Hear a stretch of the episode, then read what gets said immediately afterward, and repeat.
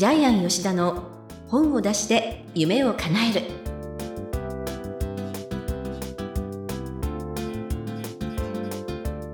こんにちは坂田陽子ですジャイアン吉田の本を出して夢を叶えるジャイアン今回もよろしくお願いいたしますはい、よろしくお願いします。さて早速ですけれどもこの間プレゼン大会の6回目6期生はい、のジャイアン出版塾です出ね。はい。版塾、どうでしたか、はい。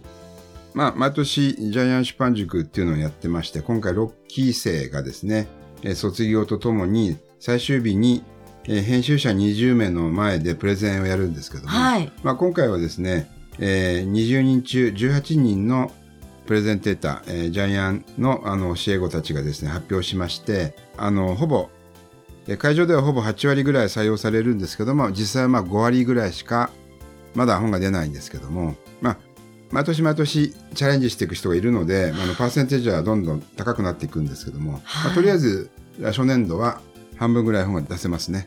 あの今ね私、はいちょっと話を止めなかったんですけれども、はいあのジャイアン今ね軽く話した内容どれも多分リスナーの皆さん聞いててすごいですよ。よだってもともとだって発表する人18人ではい。編集者が20名でしょ？あ、そうですね。ええそんな発表する人より編集者が多い。多いねええで、しかも半分ぐらいは出版、え、ええとか、えええ、ちょっと、ちょっと待ってくださいとかいう、すごい話がわーっと今一瞬流れてしまったんですが。そうですね。あの、もう日本を代表する出版社、一流のところばっかりですね。はい。はい。まあ、中堅の出版社もいっぱい来てますけど、とにかく皆さんが思いつく、あ、この出版社って言った、えー編集者さんほとんど来てますね。いや、もうね、あの、私も毎年、あの、司会させていただいてね、もそうですごい熱気。ようこさんね、司会やってもらってますはいよね。。なんですけれども、でもそんなすごい確率っていうところまで私なんかウォッチしてなかったので、はい。あの、いや、8割の方がね、なんかええオファーがあって、5割は出版。えー、そんなすごい。規制も例えば、あの、えー20人中12以上本出してますし、毎年あの50%本出す。まあこれも奇跡的なんですけどね、数字は。はい。ですよね。しかも、同じ方がね、2冊、3冊ってね、お出しになったりとか。1冊目出す方は2冊目3冊目はずっと出し続けていきますね。うんまあ、そういう教育のもとのジャイアン出版塾なので。もうね、6回になって、しかも衰えを知らず、そうですねどんどん伸びているっていうのはね、やっぱりジャイアンのおかげですかね。はい。まあそうだと思いますけど。ということでございまして、えージャイアン吉田の本を出して夢を叶える、えー今回も楽しくお送りしたいと思います。ジャイアンよろしくお願いいたします。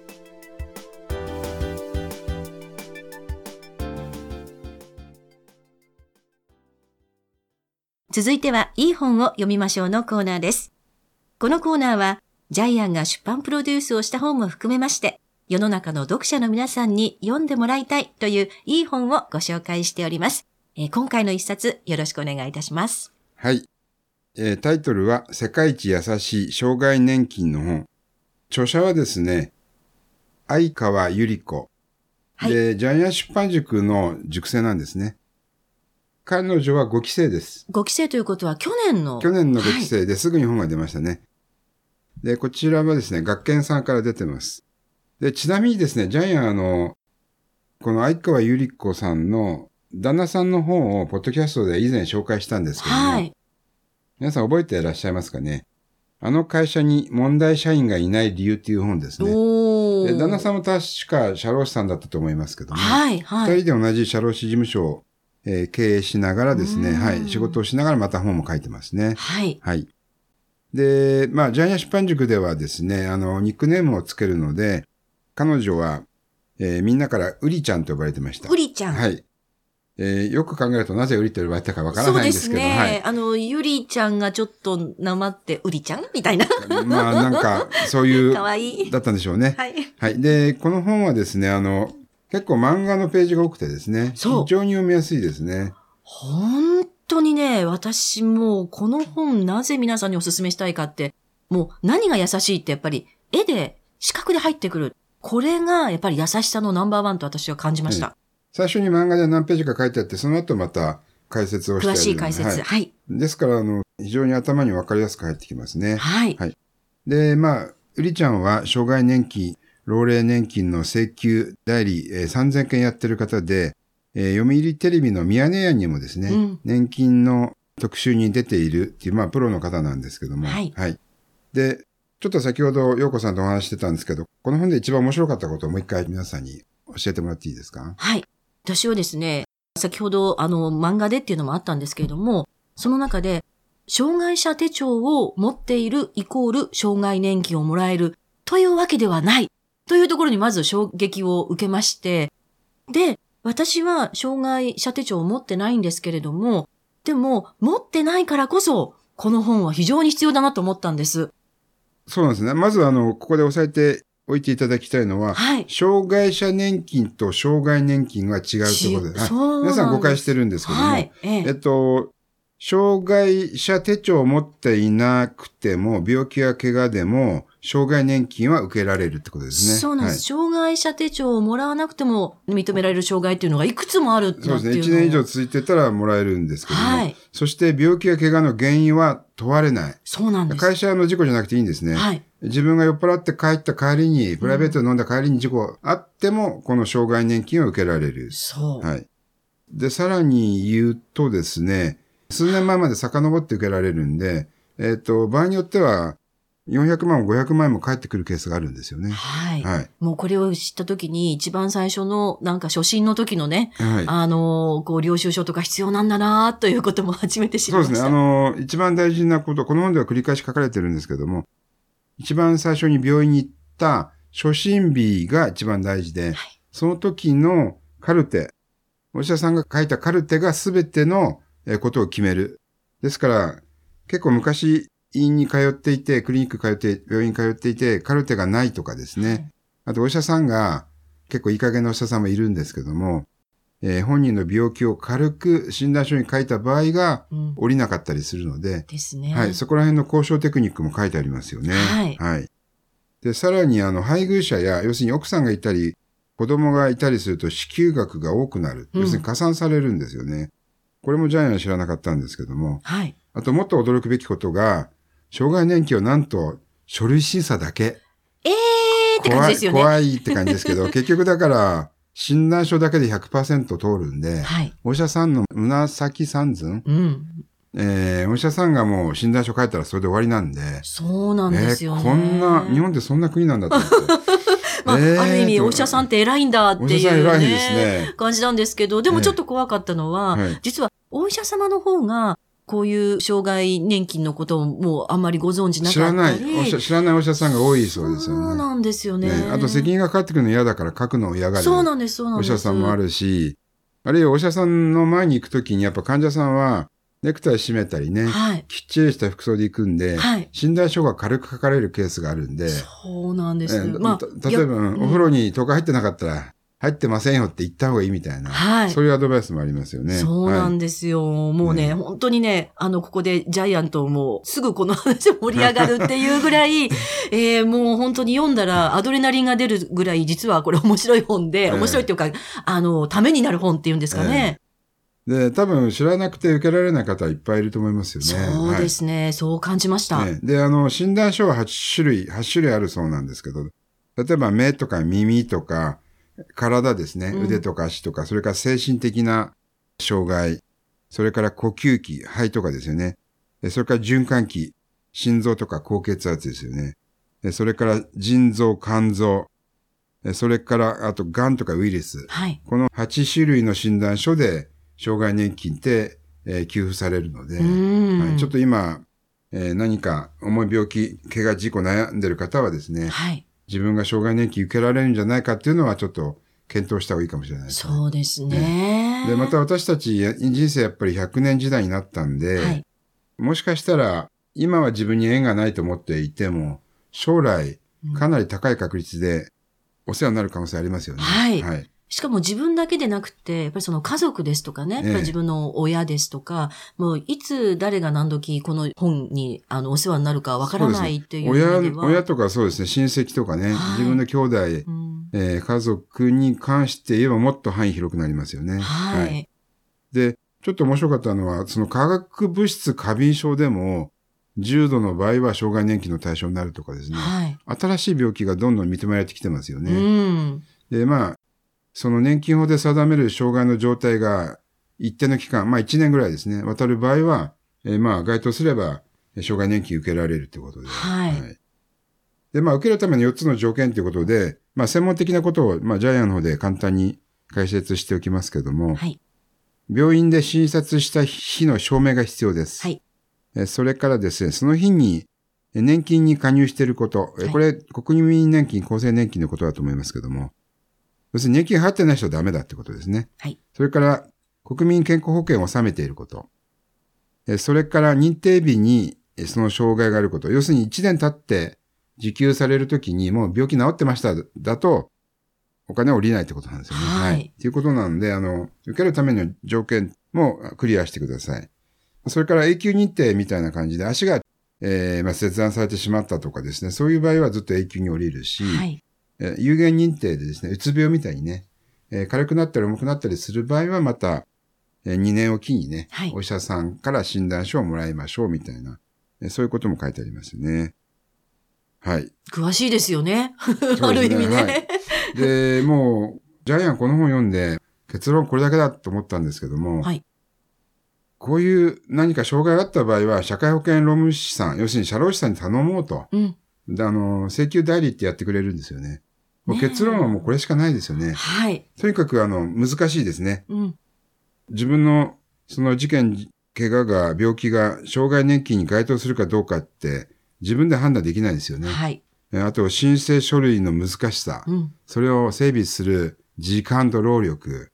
それからお医者さんとの交渉。うんえーそれから実際の申請の方法ですね。いろいろ書類書かなきゃいけないですよね。あと、様々なお役所との交渉事があるんですよね。うん。これ全部、えー社労士さん交渉してくれるので、それから算定額がどれだけ妥当かっていうこともですね、自分では決められないですよね。はい。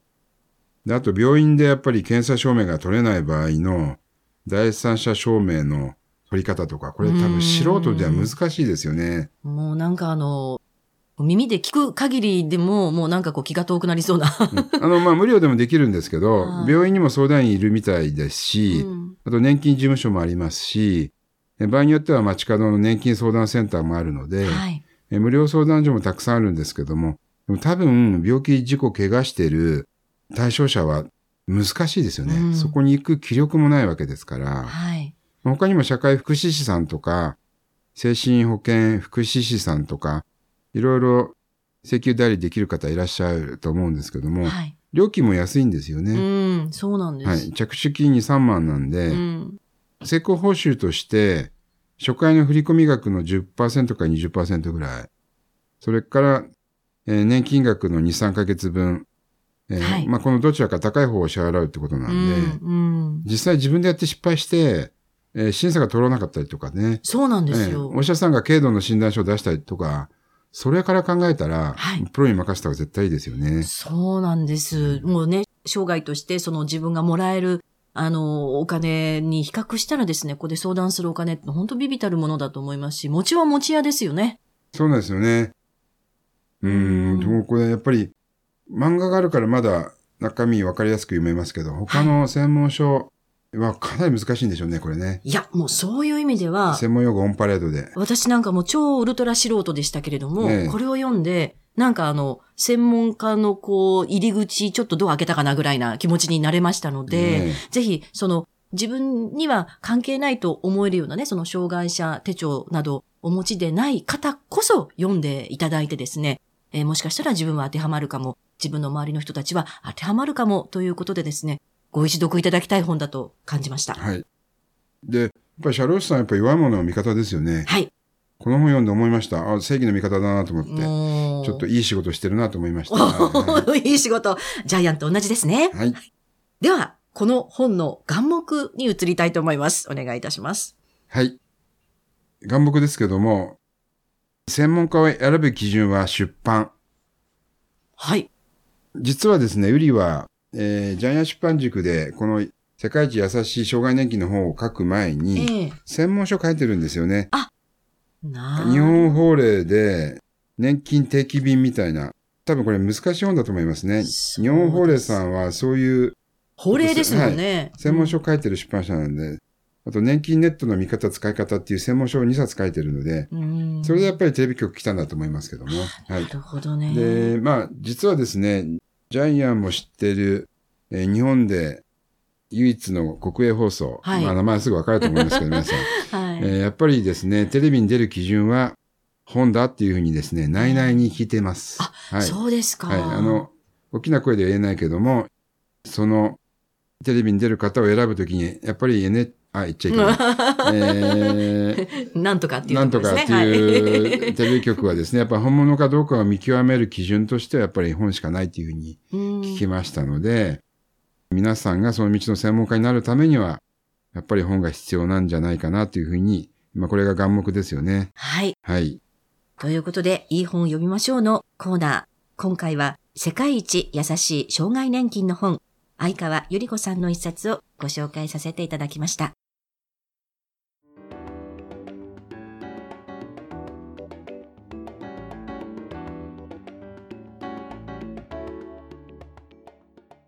続きましては、本を出したい人の教科書のコーナーです。このコーナーは、本を出すプロセスで出てくる問題に関しまして、毎回一テーマに絞ってジャイアンに伝えていただきます。え今回のテーマ、よろしくお願いいたします。はい。えーっと、今回のテーマはですね、一冊目を出すと作家になれる。二冊目を出すと専門家になれる。三冊目を出すとライバルがいなくなる。すごいでちょっと長いのでですね、え ー長いので、まあ、とりあえず一冊目を出すと、はい。誰でも作家になれるっていうふうにしといてください。はい。はいああ、なるほどね、はいその先があるとは知りませんでした。すごい。その先がなんかあの真理だなと思いましたけれども。これはあの、私がコンサル受けてる石原明さんから教えていただきました。ああ、なるほど。はい。で、やっぱり本を出し続けると、やっぱり逆に消えないんですよね。本屋さんに、やっぱり自分の本が1冊並ぶと2冊並ぶと3冊並ぶでは全く違いますので、はで、まあ、1冊目がちょっと出版社に返品される頃にまた1冊出すとですね、まあはい1年か2年後ですけども、あはい。また最初の本が売れ始めるっていう、そういう相乗効果もあります。うーん、確かに。あの映像って消えてなくなるというか、まあもちろんあのアーカイブに行けばこう見られるかもしれないんですけれども、その手間に比較すると、本っていうのは行くと本屋さんに目の前にこう飛び込んで、あと存在するっていう意味ではですね、やっぱり昔からあの脈々とこう受け継がれてきている本を出すっていうことは、やっぱりこういう強さがあるんだなっていうふうに感じますね。ね著者さんがやっぱり北海道旅行しても沖縄旅行しても、やっぱり小さい本屋に自分の本があったら結構嬉しいって、あのメール、メール送ってきたりしますので、はいやっぱりね、本の価値って時間と空間を超える、はい、そこだと思います。私あの大変失礼な言い方をするかもしれないんですけれどもジャイアンってやっぱり言葉の選び方が素敵ですよね。なんかあの 時間と空間を超えるちょっとアナウンサーのライバル心をこれはもう火をつけられますよ、はい。何度も言ってますね。はい本当になんか、何度も言ってあの素敵もうまあなんてこんなことを言ってもあれかもしれないんですけれども、えー皆さんの心にも響いたんじゃないでしょうか。ということで、えー今回のテーマ一冊目を出すと誰でも作家になれる。二冊目を出すと専門家になれる3冊目を出すとライバルがいなくなるということでございまして、出し続けるとこれほど強いことはないということで、今回のテーマをお話しいただきました。ジャイアンどうもありがとうございありがとう。ございました。